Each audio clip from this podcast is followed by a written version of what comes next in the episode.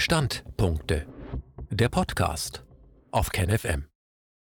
Zur Wirksamkeit von Influenza- und Corona-Schutzimpfungen. Das weltweite Marktvolumen des Geschäfts mit Impfstoffen liegt im zweistelligen Milliarden-Dollar-Bereich und erfährt derzeit ein steiles Wachstum. Nur vier Pharmaunternehmen kontrollieren 90 Prozent des Marktes. Sie haben ein großes wirtschaftliches Interesse daran, dass sich die Wirksamkeit der von ihnen vertriebenen Impfstoffe in den von ihnen selbst finanzierten Studien als besonders hoch herausstellt.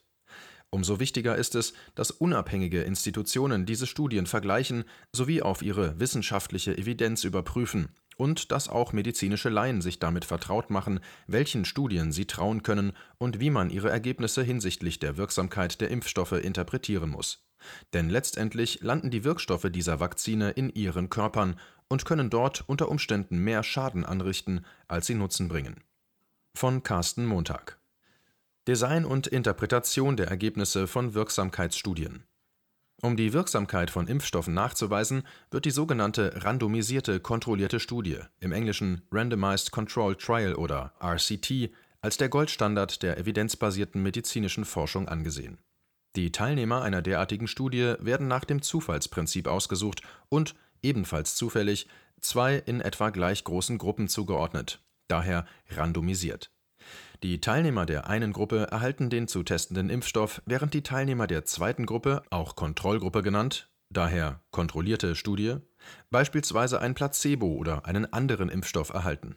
Idealerweise ist die Studie doppelt verblindet, was so viel bedeutet, dass sowohl die Teilnehmer nicht wissen, ob sie den Impfstoff oder das Placebo erhalten, als auch die behandelnden Ärzte und Pflegekräfte nicht wissen, was sie dem Patienten verabreichen die besondere Art dieses Studiendesigns mindert eventuelle Verzerrungen, wie sie zum Beispiel bei der Verwendung von Fallkontrollstudien auftreten können, in der in einer nachträglichen Betrachtung eine Gruppe erkrankter Personen (Fälle) mit einer geeigneten Gruppe von nicht erkrankten Personen (Kontrollgruppe) verglichen wird. Das Ergebnis einer Fallkontrollstudie hängt im Wesentlichen von der Auswahl der geeigneten Kontrollgruppe ab von der Pharmaindustrie finanzierte Studien dieses Designs stehen daher nicht selten in Verdacht, die Kontrollgruppe so auszuwählen, dass dabei am Ende eine möglichst hohe Wirksamkeit des zu testenden Impfstoffs herauskommt.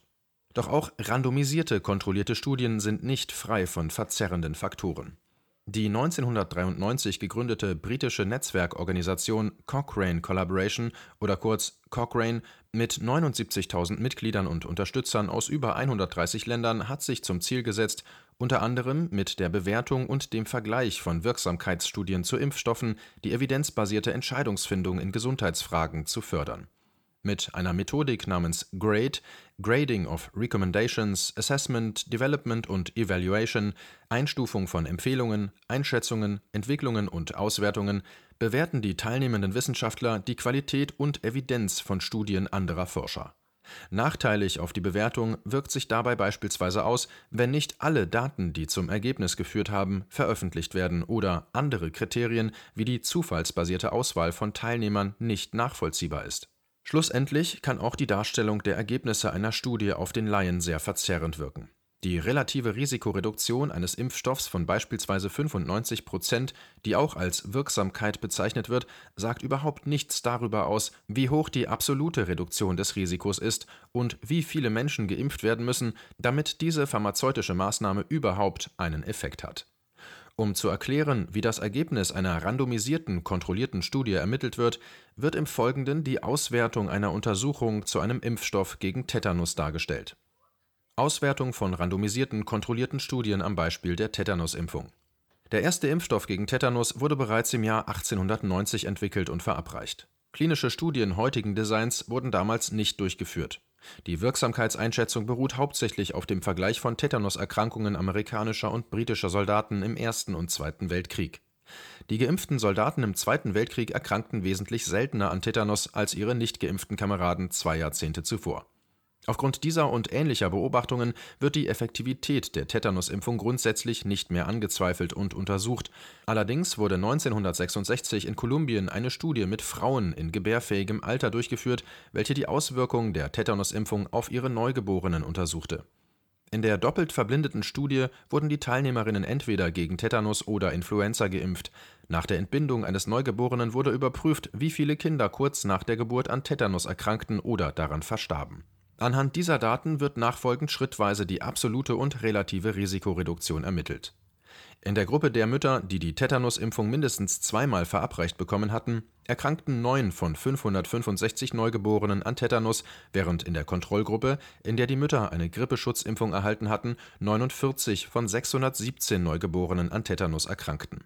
Das absolute Risiko der Kinder an Tetanus zu erkranken errechnet sich aus der Anzahl der Krankheitsfälle geteilt durch die Größe der Gruppe dieses beträgt in der Gruppe mit dem Tetanusimpfstoff 9 durch 565 gleich 0,016 oder 1,6 Prozent und in der Kontrollgruppe 49 durch 617 gleich 0,079 oder 7,9 Prozent. Die absolute Risikoreduktion errechnet sich aus der Differenz des absoluten Risikos der Kontrollgruppe und des absoluten Risikos der Gruppe, in der die Mütter gegen Tetanus geimpft wurden die absolute Risikoreduktion beträgt demnach 7,9% minus 1,6% gleich 6,3% Das Risiko eines neugeborenen Kindes an Tetanus zu erkranken reduziert sich also um 6,3% wenn seine Mutter zuvor mindestens zweimal gegen den Erreger geimpft wurde. Um die Bedeutung der Effizienz der Impfung besser darzustellen, invertiert man die absolute Risikoreduktion und erhält in diesem Fall die Anzahl der Mütter, die man impfen muss, damit ein Neugeborenes nicht an Tetanus erkrankt im Englischen spricht man von Number Needed to Vaccinate, abgekürzt NNV. 1 durch 0,036 ergibt dann eine Anzahl von 16 Müttern, die man impfen muss, damit ein Neugeborenes nicht an Tetanus erkrankt. Das relative Risiko errechnet sich, indem man das absolute Risiko der geimpften Gruppe durch das absolute Risiko der Kontrollgruppe teilt. Dieses beträgt demnach 1,6% durch 7,9% gleich 0,201 oder 20,1 das relative Risiko von Neugeborenen an Tetanus zu erkranken, wenn ihre Mütter mindestens zweimal gegen den Erreger geimpft wurden, liegt also im Verhältnis zu den Neugeborenen, deren Mütter nicht geimpft wurden, bei ca. 20 Prozent. Die relative Risikoreduktion oder auch Wirksamkeit genannt, ergibt sich aus dem Rest zu 100 Prozent, also 79,9 oder knapp 80 Prozent. Die Ergebnisse der Studie in der tabellarischen Ansicht finden sich im Schriftartikel. Für den Rest dieses Beitrags ist es wichtig zu verstehen, dass die relative Risikoreduktion nur sehr bedingt mit der absoluten Risikoreduktion in Zusammenhang steht. Wäre in obigem Beispiel die absolute Risikoreduktion in der geimpften Gruppe und der Kontrollgruppe jeweils um den Faktor 10 kleiner gewesen, also 0,16% und 0,79% statt 1,6 und 7,9 hätte der Wert der absoluten Risikoreduktion bei lediglich 0,36% gelegen und die Anzahl der zu impfenden Mütter, damit ein Neugeborenes weniger an Tetanus erkrankt, bei knapp 160 da der Quotient aus 0,16 und 0,79 jedoch auch 0,201 oder 20,1 Prozent ergibt, wäre die relative Risikoreduktion von knapp 80 Prozent gleich geblieben.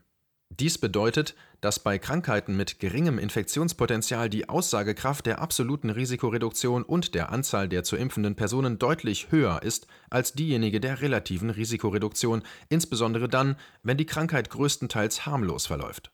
Die Impfrisiken sind in diesem Fall im Verhältnis zur Wirksamkeit der Impfung höher zu bewerten als bei Krankheiten mit einem hohen Infektionspotenzial und überwiegend ernsthaften Folgen. Wie ernsthaft die Konsequenzen einer Tetanuserkrankung bei Neugeborenen ohne zuvor geimpfte Mütter sind, stellt ein weiteres Ergebnis der Studie in Kolumbien in den 1960er Jahren dar in der Gruppe der gegen Tetanus geimpften Mütter verstarb kein einziges Neugeborenes an dem Erreger, während in der Kontrollgruppe 27 von 347 der Krankheit zum Opfer fielen. Die Erkrankung und Sterblichkeit Neugeborener an Tetanus verringert sich also signifikant, wenn ihre Mütter zuvor mindestens zweimal gegen den Erreger geimpft wurden. Da derartige Untersuchungen immer Stichproben darstellen, wird bei klinischen Studien stets das sogenannte 95% Konfidenzintervall abgekürzt 95% KI auch 95% Vertrauensintervall genannt, beigefügt, im Englischen 95% Confidence Interval, abgekürzt 95% CI. Dieses gibt ausgehend von den Werten der Stichprobe mit 95%iger Zuversichtlichkeit einen Bereich an, in dem sich der Wert beispielsweise des relativen Risikos bei einer vollständigen Messung befinden würde. Wirksamkeit von Influenza-Schutzimpfungen wenn wir davon sprechen, an der Grippe erkrankt zu sein, handelt es sich in den meisten Fällen um eine laienhafte und häufig nicht zutreffende Selbstdiagnose. Es existieren ca. 200 Erreger, die Symptome erzeugen, die der Grippe ähnlich sind. Der Anteil der echten Grippeerkrankungen, gegen die ein Impfstoff bereitsteht, liegt bei gerade mal 7 bis 15 Prozent. Auch die offiziellen Angaben der jährlichen Grippetoten beruhen lediglich auf Schätzungen aus der statistisch übermittelten Übersterblichkeit. Nur ein Labortest kann letztendlich bestätigen, ob jemand an einem der in den letzten Jahren weltweit hauptsächlich zirkulierenden drei Influenza-Subtypen erkrankt ist. Bei Untersuchungen der Wirksamkeit von Grippeschutzimpfungen wird daher auch deren Effizienz und Effektivität bei influenzaähnlichen Krankheiten überprüft, da nicht immer ein Nachweis der Krankheit durch eine Laboruntersuchung vorliegt. Die ersten Influenza-Vakzine wurden in den 1940er Jahren in den Vereinigten Staaten entwickelt. Bereits wenige Jahre später wurde den Forschern bewusst, dass die Impfstoffe ihre Wirksamkeit verloren, denn im Gegensatz zum Tetanuserreger mutieren die Influenzaerreger stetig und rapide. Daher müssen die entsprechenden Impfstoffe jedes Jahr an die zirkulierenden Mutationen angepasst und verabreicht werden. Aufgrund dieser Tatsache schwankt die Wirksamkeit der Impfung nicht nur stark, sie kann nicht selten auch zu negativen Effekten führen. Das heißt, die Gefahr, sich mit einer im Impfstoff nicht berücksichtigten Mutation zu infizieren, kann sich durch die Impfung selbst erhöhen. Das weltweite Marktvolumen für Impfungen betrug 2019 ca. 33 Milliarden Dollar und wird zu 90 Prozent von den vier Pharmaunternehmen GlaxoSmithKline, Pfizer, Merck und Sanofi kontrolliert. Der globale Markt der Grippeschutzimpfungen betrug 2019 4,5 Milliarden Dollar. Bis 2027 wird ein Wachstum auf 7,6 Milliarden Dollar erwartet.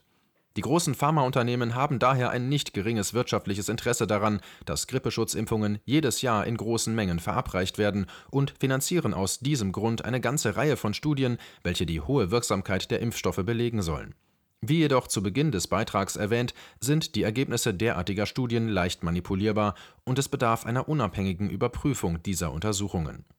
Das Forschungsnetzwerk Cochrane bewertet seit 1999 in einer immer wieder aktualisierten Metastudie die weltweiten Untersuchungen zur Wirksamkeit der Grippeschutzimpfungen bei erwachsenen Menschen 16 bis 65 Jahre und führt die Ergebnisse zusammen. Im letzten Update aus dem Jahr 2016 flossen 52 randomisierte kontrollierte Studien mit insgesamt über 80.000 Teilnehmern ein, welche die Wirksamkeit der Impfstoffe auf Infektionen mit Influenza und der influenzaähnlichen Erkrankungen überprüften das Ergebnis der Metastudie wirft ein, im Vergleich zu Standardimpfungen beispielsweise gegen Tetanus, bescheidenes Licht auf die Effizienz und Effektivität der Grippeschutzimpfungen.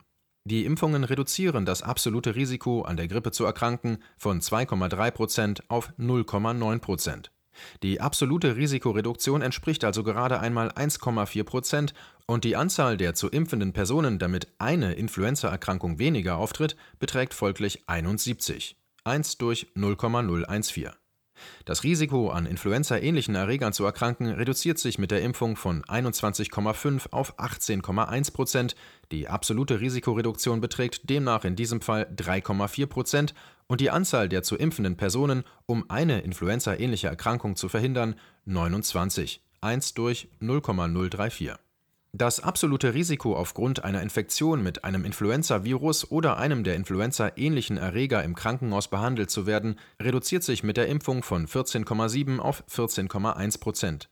Die absolute Risikoreduktion von 0,6 Prozent ergibt eine notwendige Anzahl von 167 Impfungen, damit eine Person weniger im Krankenhaus behandelt werden muss Allerdings werden die entsprechenden Studien von Cochrane mit nur geringer Evidenz eingestuft und das zugehörige 95% Vertrauensintervall der relativen Risikoreduktion, also der Wirksamkeit, rangiert von minus 8 bis 15% Das bedeutet, dass der tatsächliche Wert der Wirksamkeit aufgrund der Stichprobenberechnungen durchaus im negativen Bereich liegen kann. Dies hätte wiederum zur Folge, dass die Impfungen die Anzahl der Krankenhauseinlieferungen sogar steigern können.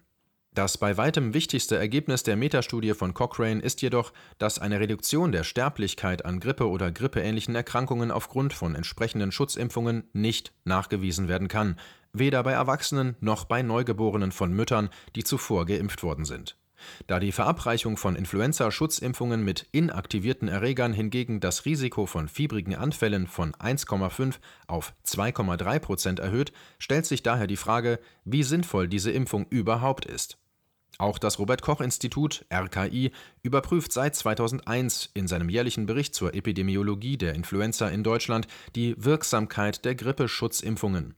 In den letzten beiden vorliegenden Berichten zu den Grippesaisons 2017-18 und 2018-19 wurde dabei erstmals nach den Altersgruppen 0 bis 14, 15 bis 59 und über 60 Jahre unterschieden Die größtenteils negative Effektivität der Impfungen in der Altersgruppe der über 60-Jährigen sollte zu denken geben.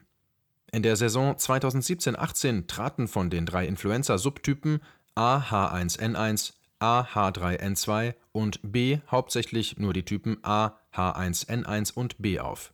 Die Wirksamkeit der entsprechenden Impfung in der Altersgruppe der über 60-Jährigen lag für A H1N1 bei 14 Prozent, 95 Prozent KI, 164 bis 51 Prozent und für B bei minus 34 Prozent, 95 Prozent KI, 126 bis 21 Prozent.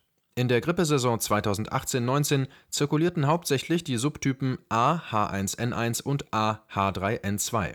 Die Wirksamkeit der Impfung in der Altersgruppe der über 60-Jährigen lag für A H1N1 bei 45 Prozent, 95 Prozent KI, 41 bis 78 Prozent und für A H3N2 bei 33 Prozent, 95 Prozent KI, 171 bis 35 Prozent. Die Impfung hat also wiederholt das Potenzial, das Risiko einer Grippeerkrankung zu erhöhen, vor der sie eigentlich schützen sollte. Es ist daher kaum verwunderlich, dass in Deutschland die Bereitschaft, in der Altersgruppe der über 60-Jährigen sich gegen Influenza impfen zu lassen, seit Jahren rückläufig ist. Und das, obwohl die Weltgesundheitsorganisation WHO sowie das deutsche Gesundheitsministerium und das RKI unter anderem durch deren Führungspersonen Jens Spahn und Lothar Wieler selbst die Grippeschutzimpfung insbesondere für ältere Menschen empfehlen. Eine weitere Cochrane-Metastudie überprüft die Wirksamkeit von Impfungen des medizinischen Personals in Pflegeheimen auf die Erkrankung und Sterblichkeit an laborbestätigten Influenza-Infektionen der Bewohner dieser Einrichtungen. Das Fazit der Autoren der Metastudie lautet wie folgt: Zitat Unsere Review-Ergebnisse haben keine schlüssigen Beweise gefunden für den Nutzen von Impfprogrammen für Pflegekräfte bezüglich spezifischer Ergebnisse der laborgeprüften Grippe, ihrer Komplikationen, Infektionen der unteren Atemwege, Krankenhausaufenthalt oder Tod aufgrund einer Erkrankung der unteren Atemwege oder der Gesamtmortalität bei Menschen über 60 Jahre, die in Pflegeeinrichtungen leben. In dieser Überprüfung wurden keine Informationen zu Co-Interventionen mit Impfungen für medizinisches Personal gefunden. Händewaschen, Gesicht waschen, Früherkennung einer im Labor nachgewiesenen Influenza, Quarantäne, Vermeidung von Einweisungen, antivirale Medikamente und Befragung von medizinischem Personal, ob sie mit Grippe oder grippeähnlicher Erkrankung vermeiden zu arbeiten. Qualitativ hochwertige, randomisierte, kontrollierte Studien sind erforderlich, um die in diesem Review identifizierten Risiken von Verzerrungen in Methodik und Verhalten zu vermeiden und diese kombinierten Interventionen weiter zu testen. Zitat Ende. Wirksamkeit von Corona-Schutzimpfungen es ist zu erwarten, dass aktuelle sowie zukünftige Schutzimpfungen gegen das Corona-SARS-CoV-2 mit ähnlichen Problemen bei dem Nachweis ihrer Wirksamkeit zu kämpfen haben wie die Grippeschutzimpfungen, da der Erreger ähnliche Symptome wie die Influenza und Influenza-ähnliche Krankheiten erzeugt und gleichermaßen schnell mutiert wie die Influenza-Erreger Bereits die sogenannten Phase-3-Studien der derzeitig gängigen Covid-19-Impfstoffe, die zur Notzulassung durch nationale und internationale Behörden geführt haben, werfen große Fragen hinsichtlich der Effizienz und der Effektivität der Vakzine auf. In Deutschland wird vornehmlich der von BioNTech Pfizer produzierte Impfstoff gegen Covid-19 verabreicht. Die zugehörige Phase-3-Studie eine randomisierte, durch eine Placebo-Gruppe kontrollierte und doppelt verblindete Untersuchung mit über 40.000 Teilnehmern in verschiedenen Ländern auf der Nord und Südhalbkugel muss jedoch genauer betrachtet werden, um ihren Aussagewert bewerten zu können. Aus den am 10. Dezember 2020 im New England Journal of Medicine veröffentlichten Ergebnissen der von BioNTech und Pfizer finanzierten und von Pfizer durchgeführten Studie sind die Zahlen zu entnehmen, die der Berechnung der Wirksamkeit von 95 Prozent zugrunde liegen Demnach wurden den Teilnehmern, die allesamt 16 Jahre und älter waren, im Abstand von 21 Tagen jeweils zwei Dosen des BioNTech-Impfstoffs verabreicht. Als Covid-19-Fälle gingen sie in die Studie ein, wenn sie frühestens sieben Tage nach der zweiten Impfung eine laborbestätigte SARS-CoV-2-Infektion aufwiesen, wenn bei ihnen zuvor noch nie der Erreger festgestellt wurde und wenn sie mindestens eines der